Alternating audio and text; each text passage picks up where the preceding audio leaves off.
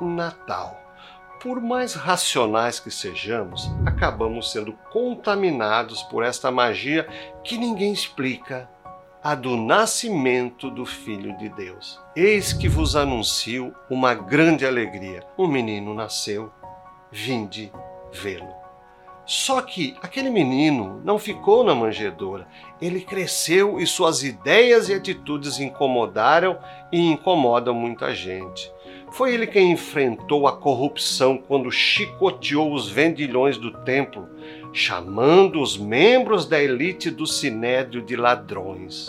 Foi ele quem nos ensinou a sermos humildes quando lavou os pés de seus discípulos. Foi ele quem nos ensinou a refletir enquanto caminhamos, quando ficou 40 dias no deserto peregrinando e meditando, ou quando descansava na casa de seu amigo Lázaro. Jesus nos ensinou a repreender quando disse a Pedro: Afasta-te de mim, Satanás.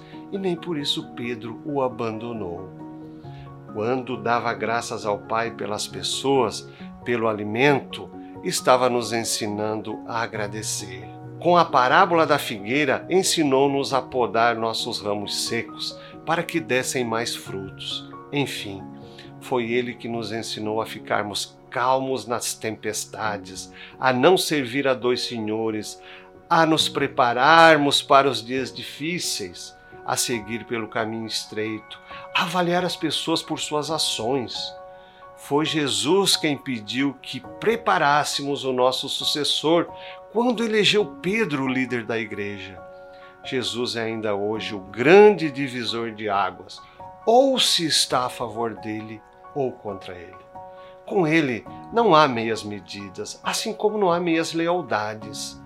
Como homem do mundo, sinto que Jesus é uma pedra no sapato e uma voz que incomoda a consciência de muitos quando diz: O mundo diz isso, eu, porém, vos digo.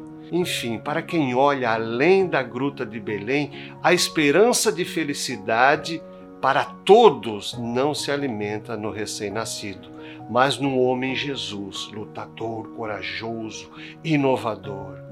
Quiseram calá-lo com a cruz, porém sua voz profética continua através dos tempos em seus seguidores de todos os credos que até hoje fazem repercutir suas verdades. Este é, para mim, o verdadeiro sentido do Natal. O menino nasceu está no meio de nós. Feliz Natal!